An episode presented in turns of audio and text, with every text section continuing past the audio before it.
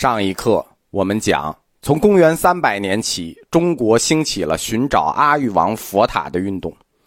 阿育王是一个符合中国文化中理想的圣王的存在。早在公元三百年到四百年之前，涉及到这位几乎一生全是传奇的统治者的佛经，已经被大量的翻译成了汉语，有的是整部的，有的是片段的。但是阿育王到底是何时在世的？这个日期对中国来说只是猜测。我们把它猜测成为大致与我们古代圣人相当的一个时候。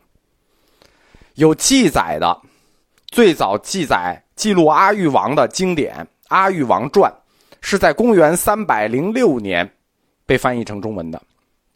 这是有记载的啊，在此之前是有片段的，这是正式有记录的《阿育王传》，公元三百零六年，《阿育王传》里提到一件事，激发了我们去寻找佛舍利的热情。这件事是说，阿育王曾经统治过整个南禅部洲，在一天之内就在全州兴建起了八万四千座佛塔，并把佛舍利送至各处佛塔安置。依据这个故事和其他佛经的描述，我们得出一个很自然的推论：阿育王曾经统治过整个南禅部洲，而中国是南禅部洲的一部分。那么，过去我们中国应该是属于阿育王的帝国中的一部分。那么，中国也就曾经在阿育王时期皈依过佛教。哎，如何证明这个猜想呢？那就是故事的另一部分。阿育王曾经一天之内在南禅部洲兴建了八万四千个佛塔，遍布南禅部洲。我们怎么证明中国曾经是阿育王帝国的一部分？我们只要在中国找到阿育王佛塔，我们就能证明。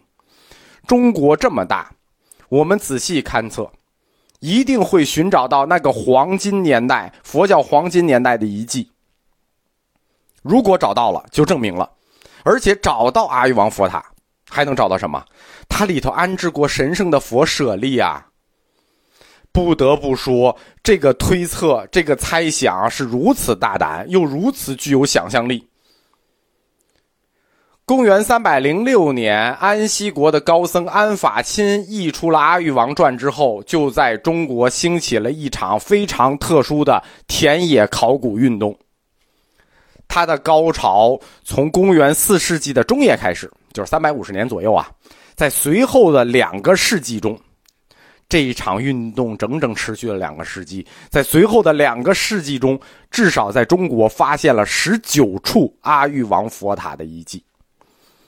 在这些塔的遗迹下面，塔基的下面，我们都找到了隐藏的地宫，在地宫中出土了大量的文物，有古代。有铭文和没有铭文的一些佛像，以及最重要的圣物佛舍利。这一考古发现令人震惊。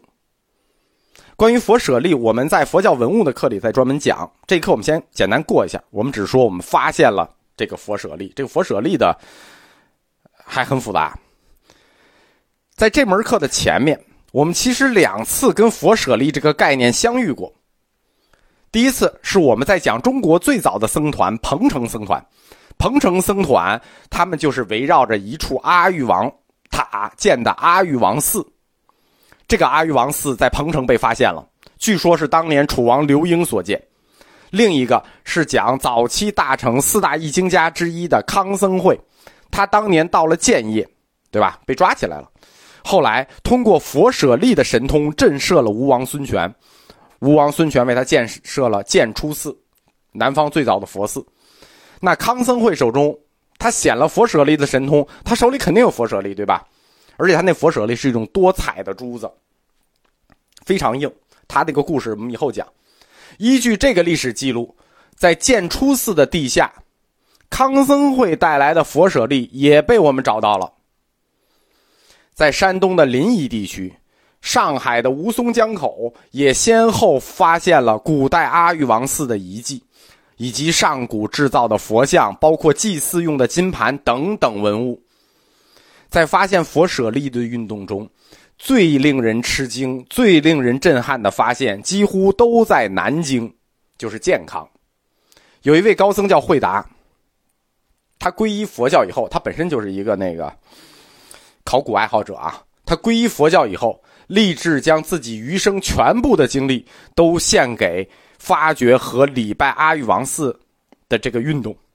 他一个人先后在多个地区发现了阿育王塔和佛像。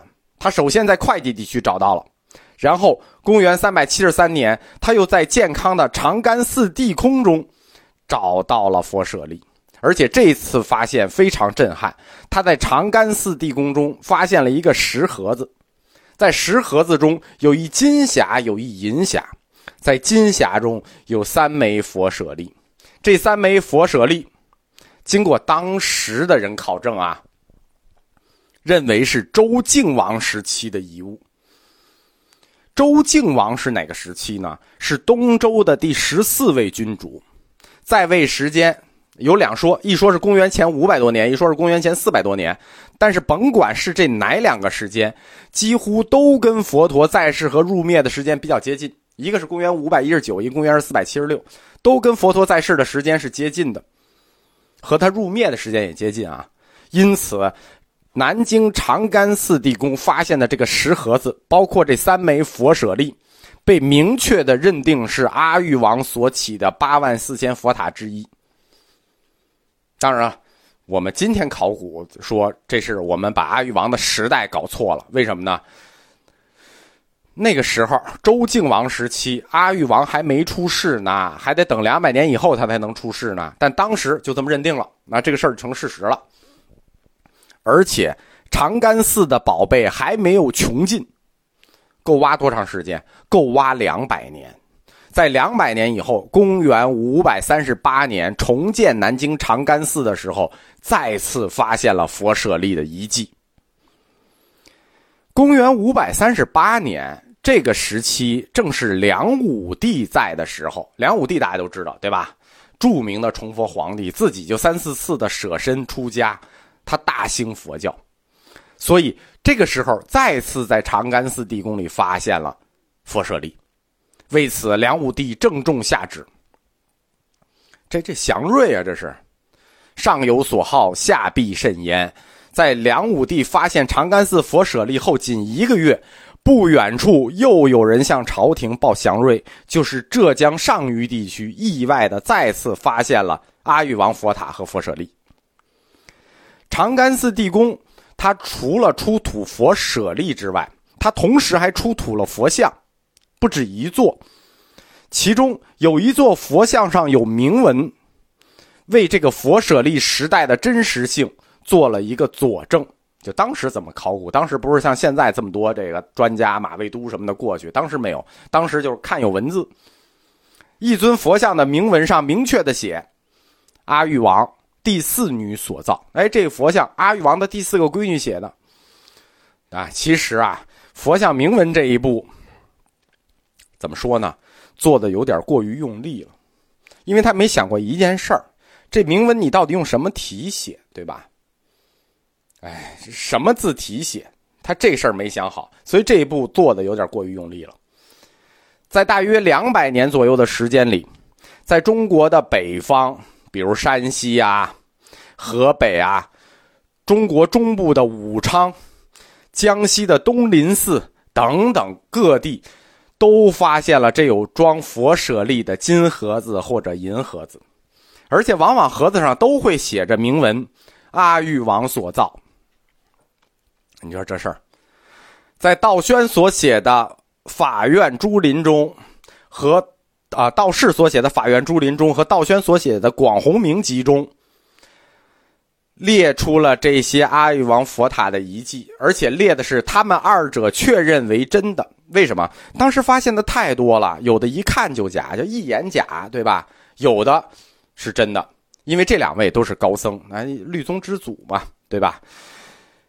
这两位高僧确认为真的遗迹，阿育王遗迹以及佛舍利共有多少处呢？在这两百年中，共有十九处遗迹被认定为真的。阿育王遗迹和佛舍利了，那这个量就有点大了。这还是经过两位高僧确认的。那没有确认的呢？那是不是量就更大了？